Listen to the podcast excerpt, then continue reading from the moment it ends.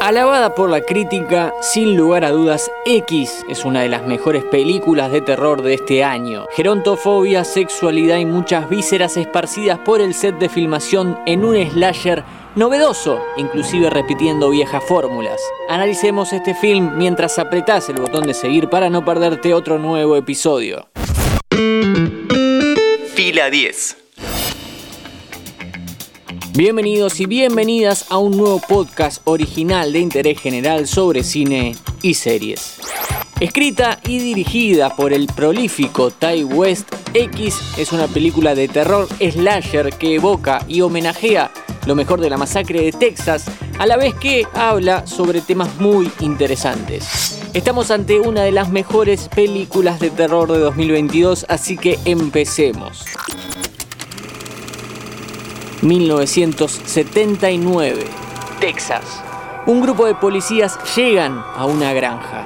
La casa principal, la casa de huéspedes y el granero no están precisamente vacíos.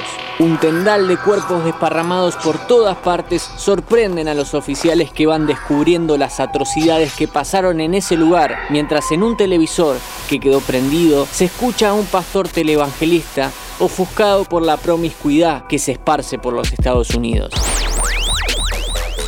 Así comienza X, advirtiéndonos que vamos a ver una enorme masacre en algún momento de la película.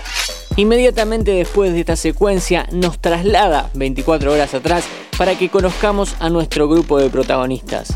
Como en todo buen slasher, el equipo es heterogéneo. Está el fuerte, el que se la sabe todas, la linda, el nerd, la puritana y por supuesto la final girl. Farmer's daughter, take one. Ty West propone distanciarse de la película que está homenajeando a través de la situación que plantea. A diferencia de la masacre de Texas, en donde los jóvenes están perdidos y caen en una casa que va a ser su perdición, en X este grupo tiene un propósito totalmente distinto. Alquilan una casa de huéspedes con la idea de grabar una película porno.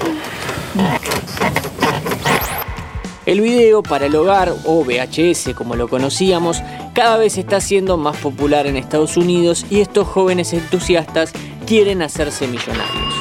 Y ahora viene un rato largo de construcción parsimoniosa hasta un clímax desquiciado en donde la película, a medida que avanza, también funciona perfectamente como un análisis de época. Para 1979, la mayor parte de la pornografía de Estados Unidos se filmaba en Nueva York o Los Ángeles. Por eso Wayne, productor ejecutivo de la cinta para adultos interpretado por Martin Henderson, decide llevar a un grupo de actores amateurs, a un director principiante y a su novia, microfonista, hasta un lugar donde los impuestos sean menores. All the best people are.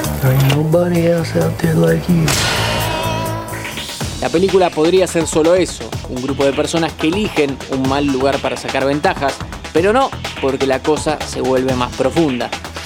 Entonces prendemos la alerta de spoilers.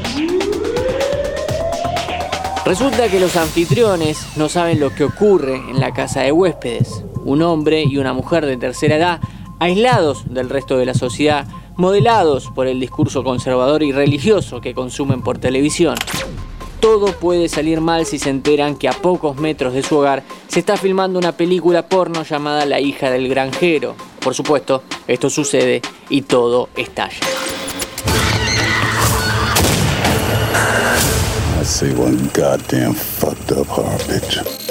La película dialoga de una forma muy retorcida sobre la sexualidad en la tercera edad y la gerontofobia. No voy a abundar en los spoilers, pero sí te adelanto que vas a disfrutar de muchas imágenes que te traumarían si las vieras en tu propia familia.